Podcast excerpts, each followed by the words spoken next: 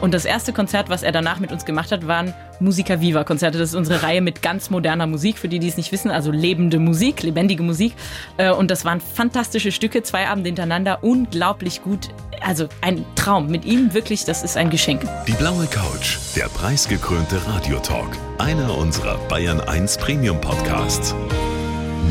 Hören Sie zum Beispiel auch mehr Tipps für Ihren Alltag mit unserem Nachhaltigkeitspodcast Besser Leben. Und jetzt mehr gute Gespräche. Die blaue Couch auf Bayern 1 mit Thorsten Otto.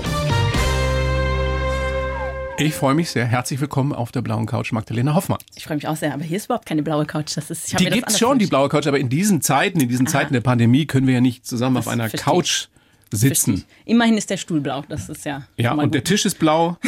Wir beide sind nüchtern. Wir stoßen erstmal an mit Woher Kaffee und Wasser. das? Cheers. Bei mir gehe ich davon aus. Ich weiß nicht, wie das mit Harfenistinnen so ist. Nein, nein, wir sind ganz brav und immer benehmen uns immer gut.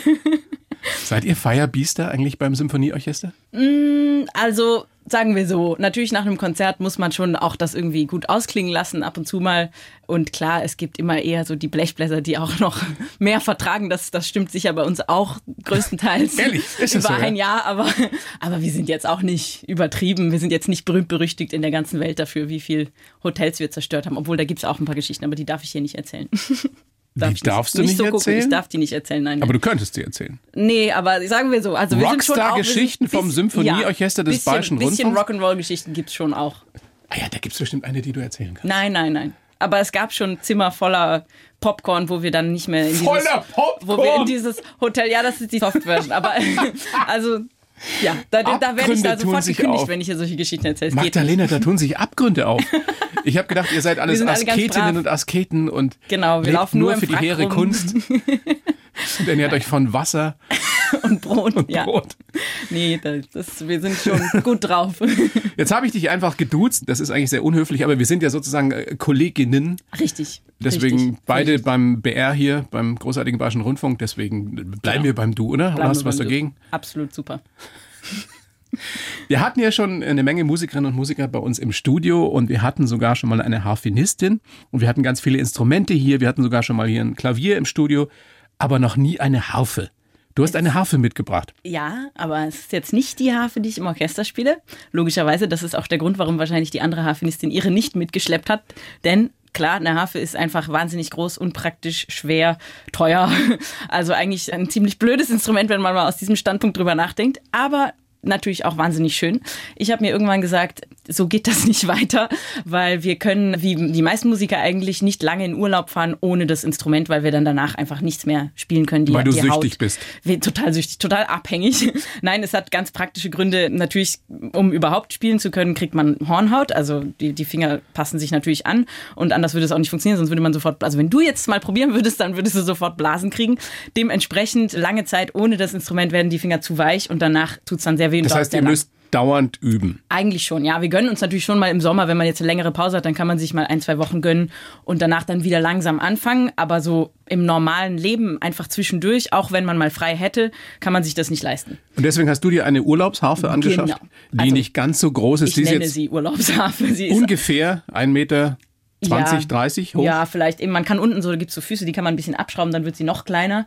Aber es ist einfach aus dem Grund, es ist die kleinste Harfe, die trotzdem noch die gleiche Bespannung hat wie die Konzertharfe, die große Harfe. 47 Seiten. Genau, die hat zwar keine 47 Boah, Seiten, da war das ich jetzt braucht sie stolz nicht. drauf. Sehr gut, sehr gut gemerkt. sie hat nicht 47 Seiten, diese hier, aber sie Okay. hat, also die Spannung ist die gleiche. Das heißt, das Gefühl vom Spielen ist das gleiche und auch wenn ich darauf jetzt harmonisch überhaupt nichts Großes spielen kann, weil die nur Haken und keine Pedale hat, das gehe ich jetzt nicht ins Detail, weil es kompliziert, aber das ist mehr eine Technikhaft. Also ich übe dann darauf technische Sachen. Aber schön, dass du sie mitgebracht hast. Wir können ja nachher dann trotzdem vielleicht so ein, ein bisschen was hören. Die wiegt jetzt ungefähr Oh, die wiegt wenig, die kann ich lo locker hochheben. Keine Ahnung, wie viel die wiegt. 10 Kilo. Ja, vielleicht so Die normale Harfe, die ist 40 Kilo. 1,80, 1,90 hoch, 40 Kilo. Ja. Und die schleppst du dann die ganze Zeit mit rum. Jetzt bist du eine sehr zierliche das denkt, das sieht nur so Junge aus. Ich habe ein breites Kreuz und ich habe super Armmuskeln. Aber ich meine, im Ernst, das ist doch der Hammer, 40 Kilo Ja, das ist schon nicht angenehm, aber ich muss ja sagen, meistens mache ich das nicht selbst, weil äh, im Orchester, wo ich ja schließlich die meiste Zeit spiele, da haben wir Orchesterwarte und die Ah, sind ihr habt eure Träger. Genau, wir haben sie, unsere Träger, sag das bloß nicht, das sind auch deine Kollegen, Respekt bitte. Also die sind super toll, ganz toll, ein Natürlich. ganz wichtiger Teil des Orchesters und die sind unsere, wenn, dann sagt man Orchesterwarte oder sogar noch Orchesterinspizient, so heißt das. Und die bereiten alles immer vor, also die sind auch wirklich essentiell wichtig. Wenn die Fehler machen, ist das ganz schlecht. Die sieht man auch immer, wenn zum Beispiel ein Klavierkonzert kommt, dann kommt immer diese kleine Pause, wenn dann alles umgebaut wird und dann wird das Klavier, der Flügel auf die Bühne geschoben und die laufen da immer so super professionell rum. Das kriegen- sind dann die kriegen auch Orchesterwarte. den Applaus. Das sind die Orchester. Orchester heißt es richtig, ne? Ja. Nicht Orchester. Wir sagen Orchester. Oder sagen wir in Bayern, sagen wir Orchester. Ja, sagen wir Orchester, finde ich auch einfacher. Gut, Weil dann wir uns Orchester, auf seien wir Orchester. ehrlich, ist schon ziemlich schwierig, oder? Für uns Bayern? Also ich Stimmt. finde für jeden, ich finde das, ich bin nicht Bayerin und ich finde Also solange auch du nicht Orchester sagst. Nein, da, das so wie. China. Orchester habe ich noch nicht gehört, aber auch gut. Hat deine Harfe, also die richtige Harfe, die Konzertharfe, hat die einen Namen? Sagen wir, das Modell hat einen Namen. Ich habe ihr keinen Namen gegeben. Ich finde das auch nicht nötig, seinem Instrument einen Namen zu geben. Sie hat aber einen Namen, weil einfach diese, also der italienische Hersteller dieser Harfe, es sind italienische Hafen, die ich spiele, der heißt Salvi und die Modellnamen dieser Hafen sind sehr schön. Die sind nach Göttinnen benannt, nämlich Oh. zum Beispiel Minerva, so heißt die Harfe, die ich im Orchester spiele. Und meine zu Hause heißt Iris, also haben sehr schöne Namen. Diese hier, diese kleine ist auch eine Salvi und die heißt Gaia. Also sind alles sehr melodiöse Namen. Was kosten so eine Urlaubsharfe? Die Urlaubshafe kostet, pf, ich glaube, zwischen 1000 2000, knapp über 1000, irgendwie sowas. Also Okay. ist jetzt nicht teuer. Und so eine richtige? Die kostet ordentlich mehr. Diese, die ich spiele, ist so um die 50.000. Wow. Ja, Ist aber wenn man wie bei- überlegt, wie viel eine Geigen? Geige, ja, eine Geige ist wesentlich teurer, noch eine richtig So tolle eine Geige. richtige Stradivari. Genau, also kann man ja überhaupt nicht vergleichen. Millionen, Das liegt ganz einfach daran, dass Geigen und natürlich noch viele andere Holzinstrumente, also bei den Streichern eigentlich, die gewinnen an Wert mit der Zeit. Weil das Holz altert und wird dann eigentlich schöner vom Klang her. Und dann wird das Instrument auch immer schöner. Bei der Harfe ist der große Nachteil, wir haben eine wahnsinnig komplizierte Mechanik. Hier sieht man die so ein bisschen, aber da sind halt nur die so Haken. Normalerweise haben wir da unten sieben Pedale. Also wer jemals die Chance hat, eine Harfe von Namen zu sehen, sollte sich das genau angucken. Es ist echt spannend. Also nicht nur mit den Händen, sondern auch Nein, mit sondern den Füßen. total viel mit den Füßen. Die Füße sind essentiell wichtig. Aber die Kraft brauchst du in den, in den Fingern. Ja, ihr, obwohl ihr auch, ich muss ja sagen, nicht, ihr greift, richtig? Genau, wir greifen sehr gut. Das finde ich immer schön, wenn die Leute das schon so vorwegnehmen, weil das Zupfen hat eine ganz eine falsche Konnotation. Also man muss wirklich Kraft in den Händen, auch in den Armen natürlich haben.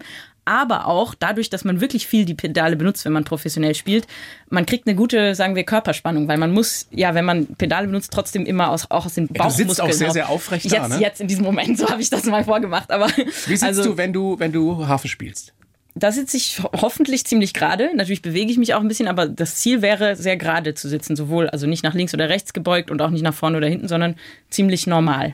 Habt ihr auch äh, einen persönlichen Masseur oder eine Masseurin? Das hätte ich gerne. Weil ich das kann mir vorstellen, dass Nacken und Rücken Ja. Problemzonen sind. Ich äh, fürchte, irgendwann wird der Moment kommen, wo ich mir so einen wahrscheinlich anlegen muss. Aber im Moment geht's noch ohne. Aber klar, man sollte immer ein bisschen was machen. Und ich habe auch Kollegen, die, die regelmäßig zur Physiotherapie klar, gehen oder sowas. das ist Leistungssport, Hochleistungssport, Genau, was ihr macht. exakt. Und eben, weil wir bei der Geige waren, eine Geige finde ich zum Beispiel, wenn man weiß, wie ein Geiger dasteht, das ist ja eine absolut wahnsinnige Haltung. Also wie schaffen die das überhaupt? Das ist so verdreht, komplett unnatürlich. Da sind wir noch ziemlich gut weggekommen, weil eben wir sitzen relativ symmetrisch, sehr ausgeglichen, ein bisschen wie beim Cello auch. Das ist eigentlich eine ganz gute Haltung, würde ich sagen. Es hat immer sowas mit großer Würde. Das stimmt, das ist eine gute, das ist ein guter Punkt, weil das muss man jetzt, wenn man Anfänger unterrichtet zum Beispiel oder die irgendwie eine schlechte Haltung haben, dann sage ich auch immer so ein bisschen wie, also ich als Kind habe auch immer gesagt gekriegt, wie eine Königin oder wie eine Prinzessin, Ja. damit daher kommt dann vielleicht auch dieses Bild, was man immer so hat, weil man halt die Arme so sagen wir relativ hoheitlich doch heben halten Ja. soll und nicht da irgendwie so schluffi-mäßig dranhängen. Die Harfe hat eine große, lange Tradition. Sehr. Ich, als ich gehört habe, dass äh, du zu mir in die Show kommst, war mein erster Gedanke der Trubadix von, von Asterix, Das ist der Barde. so. Richtig, aber was Ist das spielt eine der? Harfe, das ist keine der da Harfe, nein, das ist eine Leier. Das ist nämlich genau der springende und sehr interessante Punkt. Wenn das eigentlich, wenn das symmetrisch ist, also zwei gleiche Seiten hat, Ja. dann ist es eine Leier. Und das ist schon im Altertum eine, eine schwierige Unterscheidung, weil manchmal sind diese Darstellungen so uralt auf irgendwelchen Steinen eingemeißelt, man kann die kaum mehr erkennen. Und dann weiß man nicht, ist das jetzt symmetrisch, also beide Enden gleich, oder ist es asymmetrisch wie eine Harfe, die ist ja nicht symmetrisch und dann muss es eine Harfe gewesen sein. Aber diese Unterscheidung ist natürlich auch erst spät so richtig gekommen. Es gibt viele so Zwischeninstrumente, aber ja, eigentlich denken viele an den Trubadix, obwohl es gar keine Harfe im strengen Sinne des Wortes ist. Und ich weiß ja, weil ich schon einiges von dir gehört habe, dass es bei dir auch wesentlich harmonischer und melodischer klingt als Trubadix. Wer weiß, hoffentlich. Also ich habe jedenfalls noch nicht geschafft, das Wetter zu beeinflussen. Wie viel übst du denn als Soloharfenistin des Symphonieorchesters Orchesters des Bayerischen Rundfunks? Äh, ich weiß nicht, ob das jetzt von dieser Position abhängt, aber äh, sagen wir so, jetzt wo ich jetzt angekommen bin, einfach auch, weil mein Zeitplan natürlich oft sehr voll ist mit anderen Sachen, schaffe ich im Normalfall vielleicht zwei Stunden, im Idealfall drei. Und wenn ich jetzt wirklich was Großes vor mir habe, was Jeden ich vorbereiten Tag, muss. natürlich. Ja, eigentlich schon. Also kann auch sein, dass es mal einen Tag eine Stunde ist und am nächsten Tag wieder zwei, aber also mindestens zwei würde ich mir wünschen. Ich glaube, das Maximum sind vier, wenn es irgendwie wirklich, wenn ich Zeit habe und wenn was los ist und ich was vorbereiten muss, wie gesagt, dann vier sind dann super, aber mehr braucht es, glaube ich, auch nicht unbedingt. Darf ich mal deine Hände sehen? Da sind sie. Sind sie irgendwie besonders? Nein, die sehen ganz normal aus. Nur relativ kleine Hände sogar. Die, die sehen klein aus, ne? Aber das Wichtige ist, die Finger sind nicht wahnsinnig lang, aber die Fläche ist relativ breit. Also die Fl Handfläche ist Die fast Handfläche. quadratisch. Hätte ich gute Hände fürs Harfespielen? Na, du hast auch nicht wahnsinnig lange Finger, aber doch, die sind wahrscheinlich gut. Ich meine, grundsätzlich sind Männerhände meistens gut, weil die, Die sind sind so kräftig. plattgepresst vom Basketballspielen. Ich. Basketball ist nicht ideal. Ist nicht ideal für Harfenisten, tut mir leid.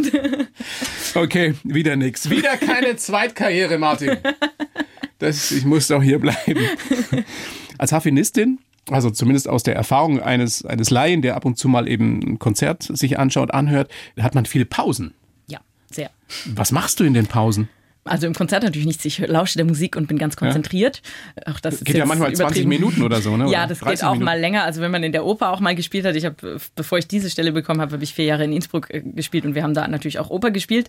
Und da muss man wirklich lange warten. Manchmal einen ganzen Akt einer Oper, zum Beispiel auch Wagner-Opern, das heißt dann eine, anderthalb Stunden. Und dann kommt man halt einfach später zur ersten Pause zum Beispiel. Das heißt, die Kollegen fangen alle schon an zu arbeiten, man selber sitzt noch zu Hause, trinkt sich, nein, kein Bierchen, weil vor dem Dienst geht das nicht. Aber was weiß ich, man isst zu Abend, dann kommt man zum Dienst, so nennen wir das tatsächlich, Okay. und spielt dann seine paar Akkorde und ist dann auch schon wieder fertig. Das kommt vor. Und bei Proben? Bei Proben ist es manchmal blöder, weil der Dirigent nicht immer darauf achtet, wann man wo was spielen muss. Und dann sitzt man manchmal sehr lange auch ab und zu mal umsonst rum und dann ist Pause oder die Probe zu Ende und man hat nichts gespielt. Das ist sehr nervig. Aber es lässt sich irgendwie nicht vermeiden. Das heißt, Stimmt das, dass du da diese Zeit dann manchmal füllst, indem Ja. du deine Kolleginnen zeichnest? Ja, zum Beispiel. Also äh, irgendwann habe ich mir gedacht, weil ich bin grundsätzlich eher ein ungeduldigerer Mensch, würde ich sagen. Und irgendwann habe ich mir gedacht, es kann doch nicht sein, dass da meine Lebenszeit ja untätig verstreicht. Und wenn das jetzt eine Oper ist, die auch man wahnsinnig viel spielt und immer wiederholt sich alles, dann ist man jetzt auch nicht immer ganz dabei, obwohl natürlich grundsätzlich das Spaß macht, in der Geschichte mit drin zu sein. Und dann habe ich gedacht, na gut, ich äh, muss einfach meine, meine Fantasie, die wir ja alle als Kind viel haben, und das hat mir immer viel Spaß gemacht, als Kind mir Sachen auszudenken, vorzustellen, äh, sowohl aufzuschreiben als auch, auch zu zeichnen. Wir haben wahnsinnig viel gemalt zu Hause und so. Und habe gedacht, jetzt nutze ich diese Zeit und denke mir irgendwas möglichst absurdes, verrücktes aus. Einfach so, ich lasse die Fantasie frei laufen. Und das ist gar nicht so leicht, wenn man das nicht mehr gewöhnt ist, sozusagen. Weil als Kind macht man das permanent und dann kommt irgendwann der Punkt, ach, man ist erwachsen und das ist uncool, man macht das nicht. Und Aber irgendwann kannst du es nicht mehr. Genau, trotzdem stehen ganz viele drauf, weil warum ist Fantasy oder Science Fiction oder so so beliebt? Das ist, weil da irgendwelche Sachen, die über unsere Realität hinausgehen, vorkommen. Und ich fand das aber ein bisschen schade, dass es immer nur das ist. Also du kriegst irgendwas vorgekautes, vorgesetzt und deine eigene Fantasie macht aber jetzt nicht wahnsinnig viel. Bei Büchern noch mehr, bei Filmen noch weniger. Und da habe ich gedacht, ich fange jetzt einfach an, mir Sachen aktiv, also die Fantasie aktiv zu benutzen, mir Sachen vorzustellen. Und die müssen immer möglichst eben unbeeinflusst sein, also möglichst absurd. Das heißt, meistens bin ich von was Visuellem ausgegangen, zum Beispiel, das erzähle ich mal so als Beispiel, damit man sich vorstellen kann, aber unser Dirigent damals hatte dunkle Locken, ein Italiener, ein dunkel gelockter Italiener. Und dann habe ich mir vorgestellt, diese Locken wachsen jetzt und wachsen und wachsen und füllen irgendwann den gesamten Orchestergraben aus und dann quellen die so durch die Seiten der Harfe. Und je absurder, desto besser. Nur Und dann zeichnest nicht, du das? Manchmal habe ich es auch gezeichnet. Ja, am Anfang habe ich mir nur vorgestellt, dann habe ich es auch mal ein bisschen aufgeschrieben, wie so, ja, wie absurde Geschichten halt. Dann habe ich angefangen, irgendwelche Kritzeleien zu machen. Dann habe ich halt eben auch meine Kollegen, die sich nicht zu viel bewegt haben, ab und zu mal ein bisschen porträtiert oder, oder porträtiert, also einfach gezeichnet, weil, weil ich das immer gerne gemacht habe. Aber nur so als, also jetzt nicht mit großem Anspruch, einfach als Zeitvertreib in erster Linie. Ich mache das auch zu Hause jetzt, weil ich es wirklich gerne mache, aber nie mit dem Anspruch, dass, dass ich jetzt Künstlerin wäre in diesem Sinn. Und da kriegst du nicht geschimpft, wenn du während so einer Probe dann da am Zeichnen bist? Wenn ich meinen Einsatz nicht verpasse, dann nicht. Kann eine Harfe sprechen? Magdalena. Sprechen. Ja. Sicherlich, so wie alle Instrumente eigentlich im Endeffekt sprechen. Denn ich finde es zwar immer gefährlich, wenn man so sagt, Musik ist die Sprache, die alle verstehen. Das, ist, das klingt so wahnsinnig schön und irgendwie stimmt es ja auch. Aber trotzdem gibt es ja auch ganz viele verschiedene musikalische Sprachen und es werden auch nicht alle musikalischen Sprachen von allen Menschen gleich gut verstanden. Deswegen findet erstmal jeder Musiker natürlich seine eigene Sprache, jeder Komponist hat seine Sprache irgendwie gefunden. Das ist natürlich auch toll, weil dann gibt es wahnsinnig viele vielfältige verschiedene Sprachen. Es gibt die sogenannten Genres. Das ist auch spannend, wenn man sich mal äh, mit Leuten beschäftigt, die das sich auskennen, wie viel Genres es zum Beispiel auf Netflix gibt, äh, auf äh, Spotify, nicht Netflix natürlich, aber auf Spotify gibt es unfassbar mhm. viele Unterteilungen. Das ist spannend, wie sich das so entwickelt hat zu diesem Punkt. Klar, man sagt jetzt bei uns, wir sind so die Klassik, ja, also wir sind klassische Musiker, obwohl das ja auch schon viel zu groß und breit gegriffen ist. Wir spielen ganz viel verschiedene Musik. Wenn wir moderne Musik spielen, dann ist das eine Sprache, die wir manchmal selber nicht verstehen. Findest du es manchmal auch so blöd wie ich oder wie viele andere, dass wir in Deutschland noch sehr dazu neigen, immer so in U und E zu unterscheiden? Auf jeden Fall. Ich finde im ist ja in anderen Ländern total, nicht so. In nee, Frankreich zum Beispiel. Nee, ist auch, finde ich, total egal, weil. Gute äh, und schlechte Musik. Ja, wieso diese, wieso überhaupt unterteilen? Jeder kann ja selber seine Unterteilung machen, besonders heutzutage eben, weil klar, Spotify hat große Nachteile und all diese Streamingdienste, das müssen wir hier ganz klar sagen, haben große Nachteile für die Künstler. Aber ein toller Vorteil für die Gesellschaft, dass wir jetzt überhaupt in so einem Zeitalter leben, ist, dass man Zugang zu allem hat. Das heißt, Absolut. viele junge Menschen hören ja einen total wilden Mix von Musik und denen ist das auch wirklich wurscht, wie das jetzt heißen soll, ob das Ernst oder Unterhaltung ist. Aber diese Unterscheidung verhindert natürlich auch, dass viele Jüngere genau, ähm, Zugang finden, weil sie natürlich vielleicht eine Scheu haben genau, und sagen, das exakt. ist ernsthafte Musik, ah, da bin ich vielleicht nicht ja. gebildet genug dafür. Genau. Also wir machen natürlich auch viel mit dem Orchester und generell macht man viel Projekte, wo, und ich mache das selber auch besonders gerne, weil ich das liebe, wo vor allem Kinder schon einfach einen Zugang, einen allerersten Zugang kriegen, weil ich glaube wirklich, wenn man als Kind die Möglichkeit hat, einmal da irgendwie einzutauchen, und das heißt noch nicht mal unbedingt, dass man selber ein Instrument spielt, obwohl ich es wirklich toll fände, wenn alle Kinder diese Möglichkeit hätten, weil es hat. Aber nur nicht Vorteile. gleich mit Harfe anfangen, oder? das muss nicht unbedingt sein. Ann-Sophie Mutter hat mir mal gesagt, Geige. Ja, ja. Lasst die Finger davon mit euren da, Kindern. Genau, lasst die Finger von da. Hat sie völlig recht, weil Geige, wie schrecklich das klingt, wenn man anfängt. Harfe klingt von Anfang an ziemlich schön, ja? muss ich sagen. Ja, da muss die Harfe nur ein bisschen gestimmt sein und dann du hast kann mit man vier da. angefangen, ne? Nein, nein, ich habe mit viereinhalb oder fünf oder so eine Harfe gesehen und wollte das, aber mit sechs durfte ich erst anfangen. Okay. Also übertreiben wir nicht. Sechs ist auch schon sehr früh für Harfe. Also wir einigen uns darauf, es, es gibt nicht diese blöde Unterscheidung zwischen U und E, Nein. sondern nur gute und schlechte Musik und die Harfe kann durchaus sprechen in der Absolut. Sprache der Musik und das führt uns zu einem kleinen Spielchen, das ich mit dir vorhabe. Oje, oje. Ich stelle dir ganz einfache Fragen und du versuchst auf deiner Urlaubsharfe, die du dankenswerterweise Auf dabei hast, U-Harfe. auf deiner U-Harfe zu antworten. Wie wichtig ist Fantasie für dich, Magdalena?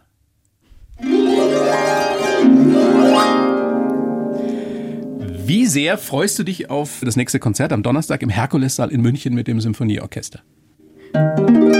Schön. Was kann eine Harfe, was ein Klavier nicht kann? Gut, das ist schwierig auf die Harfe. Und das macht jetzt auch nicht viel Sinn, wenn man es nicht erklärt, aber das ist ein sogenanntes Flageolet. Da kann ich auf der Seite Flageolet. direkt Flageolet. Ich kann auf der Seite direkt eine Oktave höher erzeugen. Das kann ein Klavier einfach nicht. Das stimmt, das kann ein Klavier. Ich kann aber auch, aber das kann ich auch nicht auf dieser Harfe. Siehst du, es hat Nachteile, Weil es keine diese Harfe Pedale hat? mitzubringen. Genau, weil es keine Pedale hat. Also beziehungsweise vielleicht könnte ich es, aber jetzt weiß ich gerade nicht wie, weil ich diese Harfe eben sonst auch nicht spiele. Man könnte einen Triller auf zwei Seiten machen, die aber den gleichen Ton haben. Es ist wie zwei Tasten auf dem Klavier Mhm. nebeneinander, aber die haben ja zwangsläufig zwei verschiedene Töne, also einen Halbton mindestens dazwischen. Und auf der Harfe kann man beide, das heißt enharmonisch verwechseln, also kann mit, mit den Pedalen den gleichen Ton einstellen und dann kann ich einen sehr schnellen Triller machen mit dem gleichen Ton auf zwei Seiten. Wow. Das klingt schön. Und natürlich die Glissandi. Also, ich meine, schon dieses. Moment, stimmt das, was ich jetzt sage? Ja. Das ist kein C-Dur-Glissando, das heißt, ein Klavier kann das nicht machen, weil ein Klavier kann nur ein ganz normales weiße Tasten-Glissando oder mit so ein bisschen schwarzen Tasten. Wie sehr schlägt dir die Pandemie manchmal aufs Gemüt?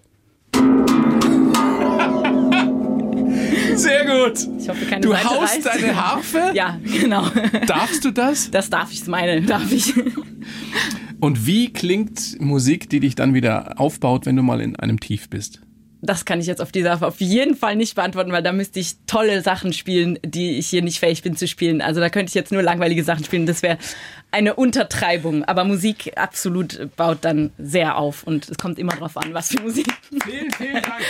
So das kleine Spielchen mitgemacht hast. Es gibt eine tolle neue CD, ein tolles neues Album von dir, Magdalena Hoffmann, Nightscapes for Harp.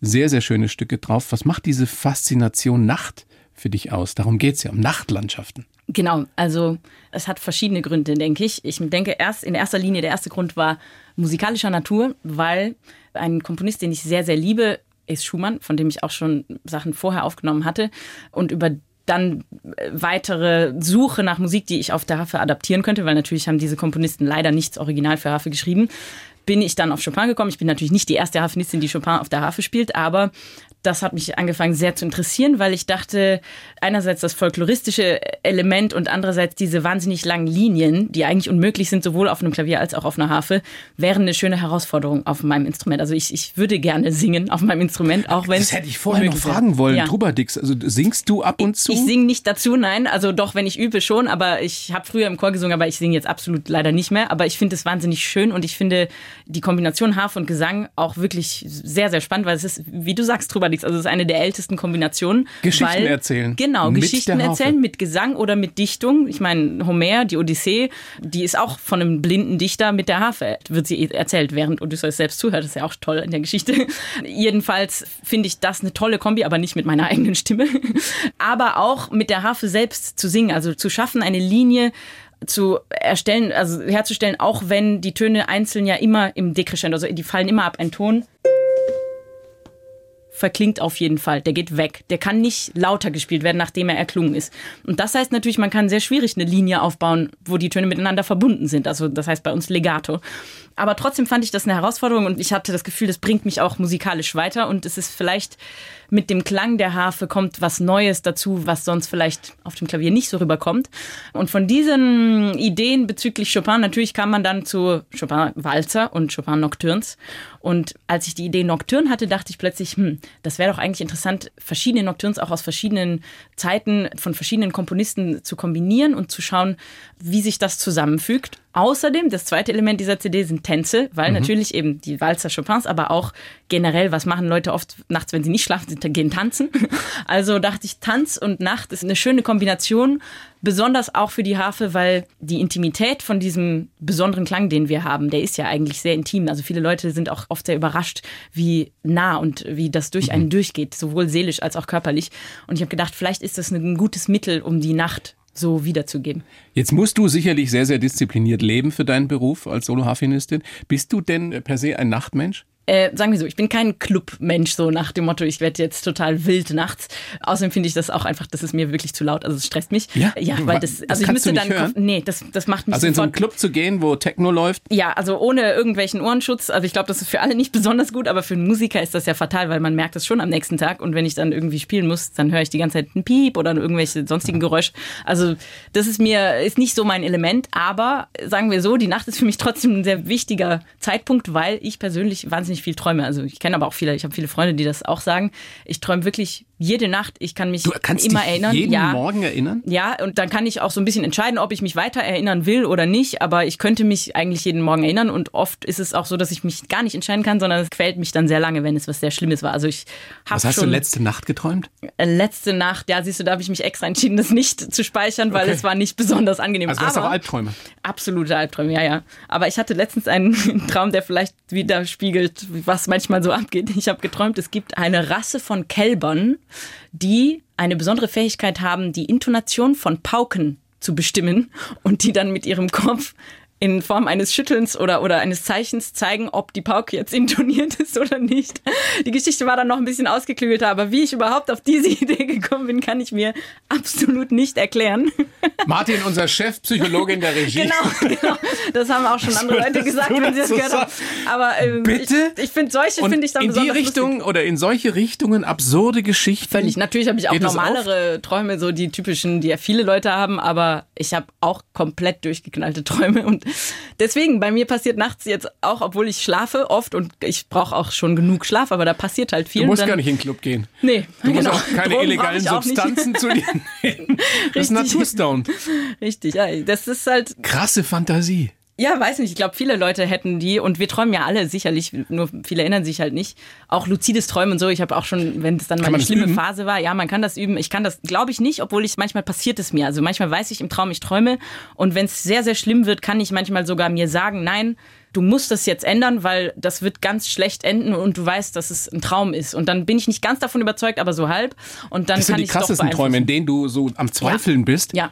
Ist Das das, jetzt, passiert das wirklich? Ja, ja, ganz Und überlegst dann, aber ich muss doch jetzt eigentlich aufwachen und du wachst nicht auf. Genau, genau. Das ist Aber wirklich, irgendwann wacht man ja sehr, doch auf. sehr unangenehm sein, muss ich sagen, wenn man weiß, dass man drin ist und man kommt aber nicht raus. Meine Damen und Herren, das Leben einer Solo-Harfenistin ist nicht einfach. Nein. Magdalena, großes Vergnügen, dass du da bist. Ich schreibe ja für jeden Gast in dieser kleinen Show einen Lebenslauf, habe ich natürlich auch für dich getan. Spannend. Den gebe ich dir. Du liest den bitte so vor und sagst mir dann danach, was du davon hältst. Und bitte. Ich liebe sowas. Schauen wir mal. Also, ich heiße Magdalena Hoffmann und glaube an die Kraft der Musik. Ein Wunderkind bin ich nicht, nein, definitiv nicht. Aber meine Leidenschaft ist schier grenzenlos. Ah, grenzenlos, das ist so ein Wort. Musik kann uns Menschen verbinden und ich will dieses Erlebnis mit möglichst vielen teilen. Bei der Harfe und mir war es Liebe auf den ersten Blick. Schnell habe ich gemerkt, dass ich mit ihr zusammen meine Geschichten erzählen kann.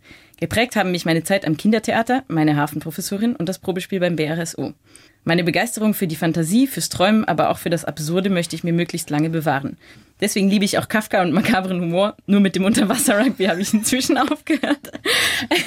ja, das klingt natürlich alles äh, ganz toll. Da gibt's auch noch viele, viel äh, normalere Sachen über mich zu sagen, aber. Aber die mh, sind ja langweilig. ja, ja, das, aber das ist ja, das klingt sonst immer so, als wären wir so her hervorragende, außergewöhnliche Persönlichkeiten, aber die gibt's ja überall. Also ich finde, wichtig ist zu sagen, grenzenlos, das sagt man ja so, aber im Endeffekt haben wir ja alle irgendwo Grenzen. Also deswegen, das würde ich jetzt nicht übertreiben. Äh, mit möglichst vielen Teilen, die Leidenschaft, ja, sicher, auf jeden Fall. Liebe auf den ersten Blick. Stimmt schon, weil tatsächlich habe ich die Harfe beim ersten Mal nur gesehen und nicht gehört. Wo hast du die Schande. gesehen?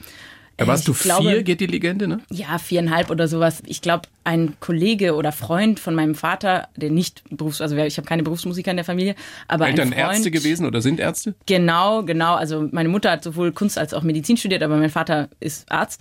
Und ich glaube, ein Freund von ihm damals war Orchestermusiker und wir wollten ihn irgendwie abholen nach einem Konzert und dann habe ich halt noch die Bühne gesehen, wie sie da nach dem Konzert stand und die Harfe war ebenfalls noch auf der Bühne und ich habe geguckt und gesagt, was ist das denn? Und dann hat mich das begeistert und dann wollte ich das einfach machen, weil Von da an und dieser Wunsch ging nie wieder weg. Nee, der ging eigentlich nicht mehr weg. Klar, so als Teenager gab es vielleicht so ein bisschen tief. Da hatte ich Glück, dass dann meine eben sehr wichtige Hafenprofessorin Fabiana Trani in Düsseldorf, die habe ich gefunden in einem Moment, wo ich sonst wahrscheinlich aufgehört hätte. Weil das Was hat die denn gemacht, dass du weitergemacht hast?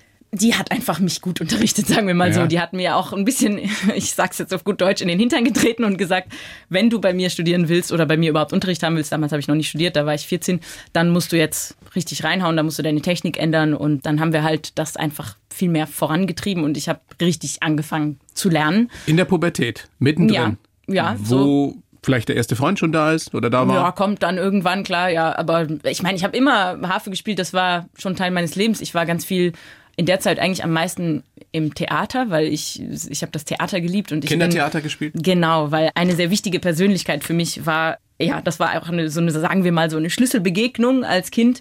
Mein Bruder hat Geige gespielt, tatsächlich. Einer von diesen Armen, die am Anfang Geige gespielt haben, hat dann aber nach ein paar Jahren wieder aufgehört. Und die Frau seines Lehrers war die Leiterin des Kinder- und Jugendtheaters in Düsseldorf. Und das war eine fantastische Persönlichkeit. Es war eine kleine, runde, wahnsinnig energetische Frau, die leider dann als ich 16 war, an Krebs gestorben ist. Und das war ziemlich schwierig, weil die war für mich irgendwie, ich hatte jetzt gar nicht wahnsinnig viel Verbindung mit der, aber die war mal bei uns zu Hause zum Essen mit ihrem Mann eingeladen. Und da hat die mich irgendwie schon begeistert. Die hat erzählt von diesem Kindertheater und von der kleinen Gruppe. Das sind schon normale Schauspieler dort, aber es gibt ein kleines Kinderensemble, von dem dann manche Kinder auch in den Erwachsenenstücken mitspielen.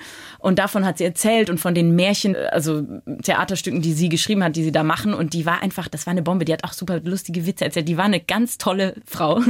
Und die hat mich Inspirierender begeistert. Mensch. Ja, absolut. Und so bin ich dann an diesem Theater gelandet, bin da auch in dieses Kinderensemble gekommen und habe da jahrelang, also ich weiß noch, als ich ins Gymnasium gekommen bin, dann musste man erstmal mit dem Schulleiter sprechen, weil wir erklären mussten, dass ich dann 50 Prozent Fehlstunden haben werde, weil ich immer bei den Schulvorstellungen halt halt mitgespielt habe. Und die sind logischerweise während der Schulzeit, also auch während meiner eigenen.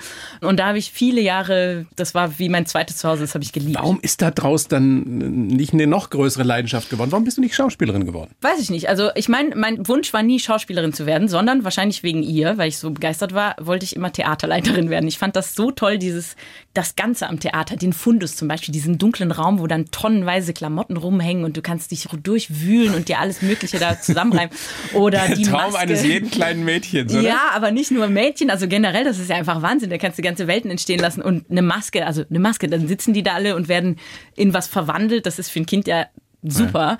Äh, dann die erwachsenen Schauspieler, die natürlich alle coole Leute waren so und mit uns super umgingen und das war einfach es war super. Also das ganze Theater gefiel mir enorm und mein Traum war irgendwie so dieses, das mal zu machen. Theater. Aber die Welt der Musik, speziell der klassischen Musik, ist ja nun eine ganz andere. Die ist ja eher sehr, Ja, sehr ernsthaft obwohl- und seriös. Ja, das, Denken da kommen wir wir, wieder zu dem Punkt. Ne? Man denkt so ganz vieles. Wie war das mit diesen Rockstar-Geschichten vom Richtig, Sinfonieorchester? Richtig, in Wahrheit ist das alles ganz anders. Nein, ich meine, im Symphonieorchester sind wir schon relativ zivilisiert, muss ich sagen. Aber in der Oper, wo wir ja vorher schon mal kurz dabei waren, eine Oper ist ein Theater. Das ist genau das Gleiche, nur noch mit einem Orchester dazu. Was bedeutet noch mehr Chaos, noch mehr Möglichkeiten, dass Sachen schiefgehen, lustig passieren und so. Und es gibt ja auch die Tradition, bei der Premiere muss alles gut laufen, also da konzentriert man sich wahnsinnig. Aber bei der Derniere, also bei der letzten Vorstellung, die möglicherweise nach 25 Vorstellungen der gleichen Oper ist, da machen ja dann bekanntlich die Schauspieler und die Sänger immer irgendwelche kleinen Scherze oder machen Dialoge, ändern Dialoge, improvisieren. Also das kann wahnsinnig witzig sein. Auch die Musiker machen da oft ganz verrückte Sachen.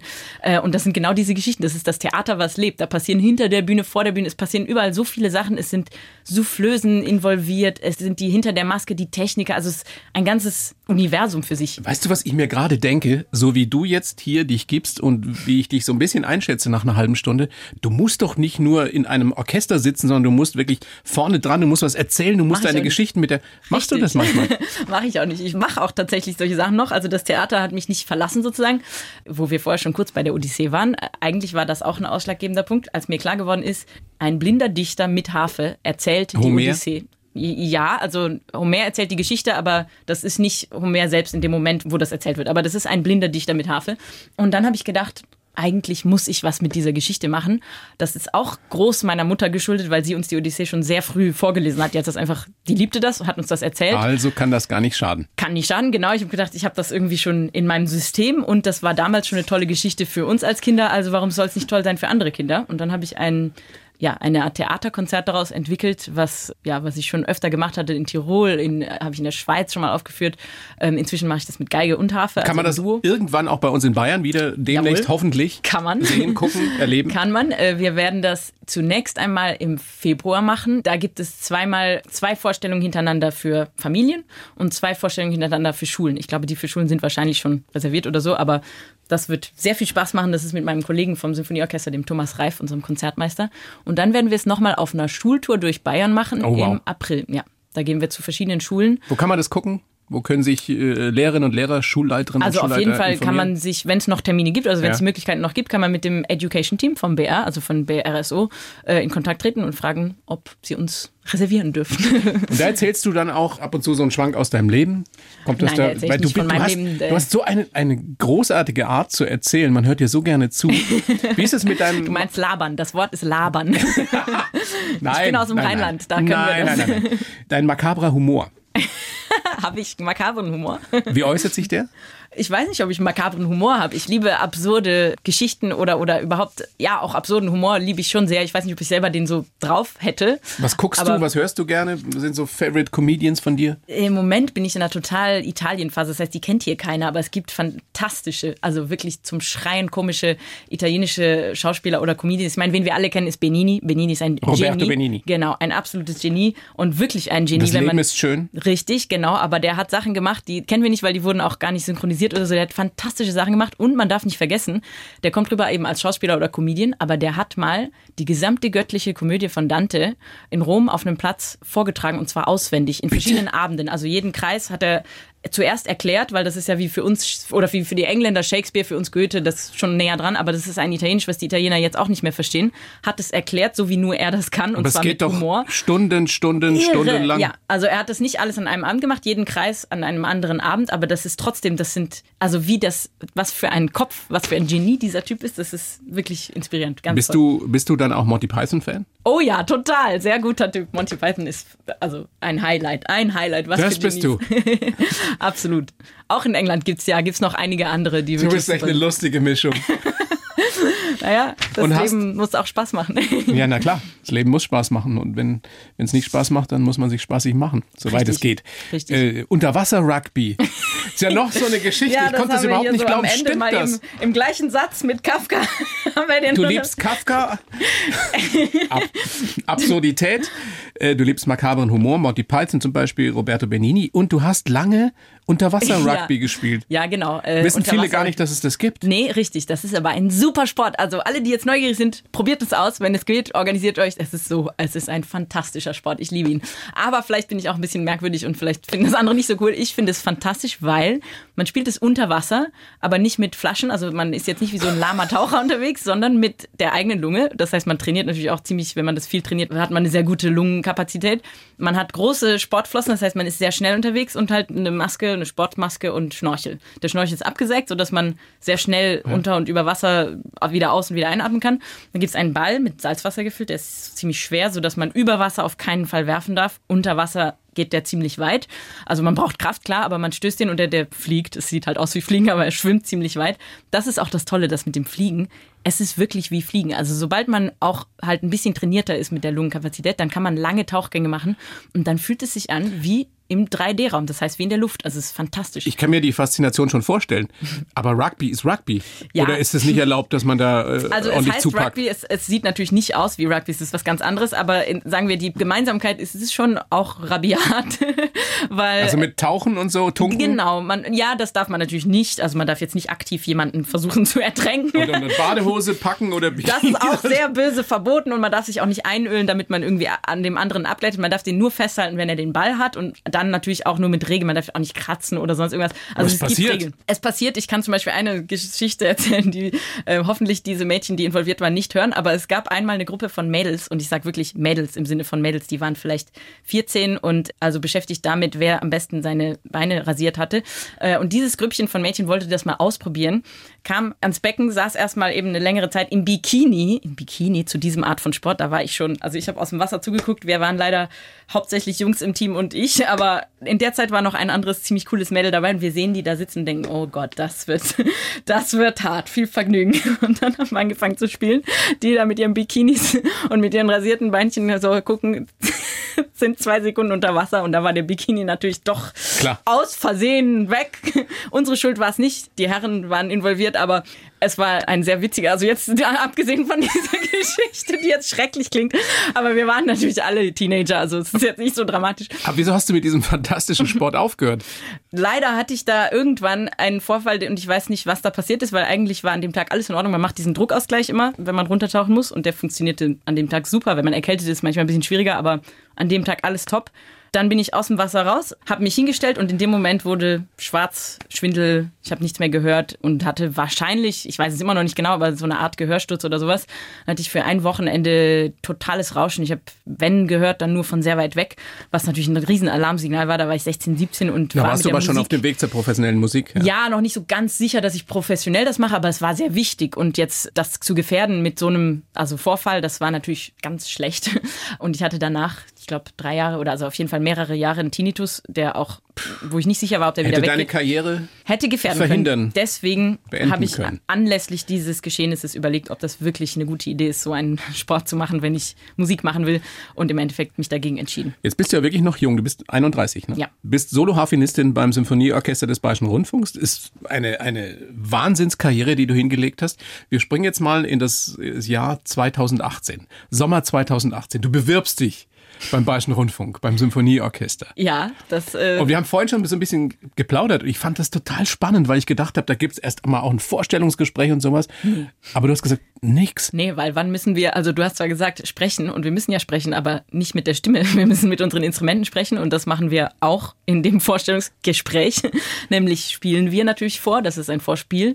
Das ist ja immer wieder sehr spannend. Man muss sich erstmal bewerben, das machen wir schon. Wir schicken eine Bewerbung und da sieht man natürlich den Lebenslauf. Also es werden nicht, in Deutschland werden nicht alle eingeladen. In anderen Ländern werden tatsächlich alle Bewerber werden eingeladen. Das heißt, man hat Probespiele von mehreren Tagen oder einer Woche oder so. Hier wurden wir, ich weiß nicht wie viele, vielleicht Ich habe gelesen 26. ja, das waren die, die dann gekommen sind, aber von denen, die eingeladen wurden, das war vielleicht nochmal das Doppelte. Also es kommen ja nicht immer alle. Aber es ist weltweit. Es ist weltweit, klar, und es gab schon sehr viele Probespiele vorher für diese Stelle, weil die Stelle war ziemlich lange frei.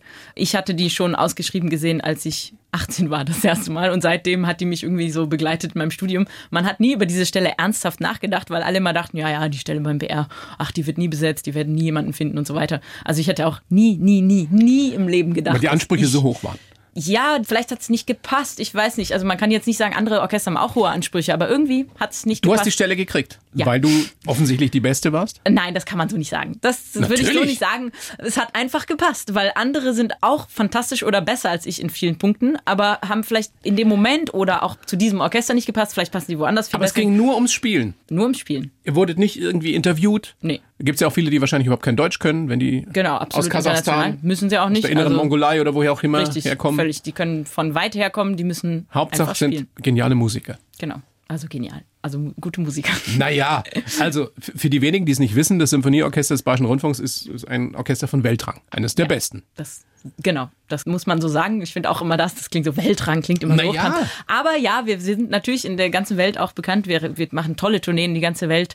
Wir dürfen mit den größten Dirigenten und größten Solisten zusammenspielen. Unser nächster Chefdirigent Sir ist Simon Rattle. Ja, was für ein Wow. Segen, was für ein Geschenk, wirklich. Und ich kann Was das hast du als Solo-Harfenistin mit so einem, oder was verbindest du mit so einem Dirigenten, einer der berühmtesten der Welt? Natürlich kenne ich den, also ewig, Ja. ich kannte ihn schon immer, klar, so vom Kennen, aber vor allem habe ich ihn natürlich, seit ich hier bin, auch kennengelernt, als wirklich als Mensch, als Dirigent und er ist fantastisch. Und zwar wirklich auch so ähnlich, wie wir über Benini geredet haben, aus mehr als einer Perspektive. Er ist ein unglaublich fantastischer Mensch, ein großer Humanist, ein ewig Neugieriger, was ich auch unglaublich toll finde. Ich meine, der sprüht vor Neugier, vor Begeisterung für alles Mögliche, nicht nur für eine Richtung, nur für eine Zeit, für alle mögliche Musik von alt bis sehr neu.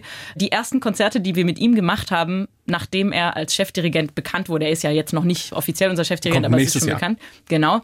Und das erste Konzert, was er danach mit uns gemacht hat, waren Musica Viva Konzerte. Das ist unsere Reihe mit ganz moderner Musik, für die, die es nicht wissen, also lebende Musik, lebendige Musik. Äh, Und das waren fantastische Stücke, zwei Abende hintereinander, unglaublich gut.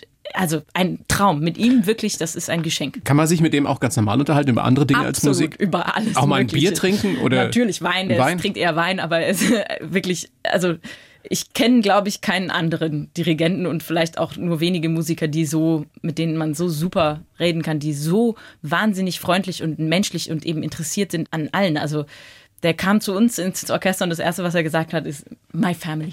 My family. My family. Und Der weiß, wie es geht. ja, ja, er weiß, wie es geht, aber es ist wirklich ehrlich. Der, hat- der ist fern jeglicher Allüren, ein, ein unfassbar authentischer Mensch. Magdalena, ich kenne niemand oder habe bis jetzt äh, niemand gekannt, der so eine grandiose Botschafterin ist für klassische Musik, für das Symphonieorchester des Bayerischen Rundfunks. Bin mir ganz sicher, dass ihr jetzt noch mehr Fans haben werdet, ein, ein paar mehr mit Sicherheit, dass du mit Sicherheit jemand bist, der dafür sorgt, dass viele Jungs und Mädels sich überlegen, vielleicht sollte ich doch mal mit Harfe anfangen. Unbedingt. Das ist ein, Was ein tolles, tolles Instrument. Leider ein bisschen kompliziert für die Eltern, wenn man noch kleiner ist und noch keinen Führerschein selber hat, aber, aber lohnt sich. Es geht. Ich bedanke mich sehr bei dir und sage gerne nochmal, nächsten Donnerstag spielt ihr mit dem Symphonieorchester im Herkulessaal in München. Es gibt, glaube ich, noch ein paar Tickets. Sicherlich, ja. Ich Ja. hoffe. Schwierige Zeiten gerade, Schwierige? Zeiten, 25 Prozent der Auslastung, muss man schauen. Aber Merkt ihr das, ob da viel wenig Leute sitzen? wir merken das leider total. Vor einem leeren Saal zu spielen in diesen Zeiten war ist wirklich sehr unangenehm, weil es fühlt sich einfach sogar, wenn da Kameras und Mikros sind und man weiß, dass die Leute im Livestream mithören können, es ist einfach ein leerer Saal. Also das kann keiner wegzaubern. Das wird und muss besser werden. Irgendwann werden wir das hoffentlich bald alles im Ja. Griff haben. Genau, man muss Und dann freuen wir uns auf volle Konzertsäle. richtig. Mit dir an der Soloharfe. Vielen herzlichen Dank, Magdalena. Danke. Die Bayern 1 Premium Podcasts. Zu jeder Zeit, an jedem Ort. In der ARD Audiothek und auf bayern1.de. Bayern 1 gehört ins Leben.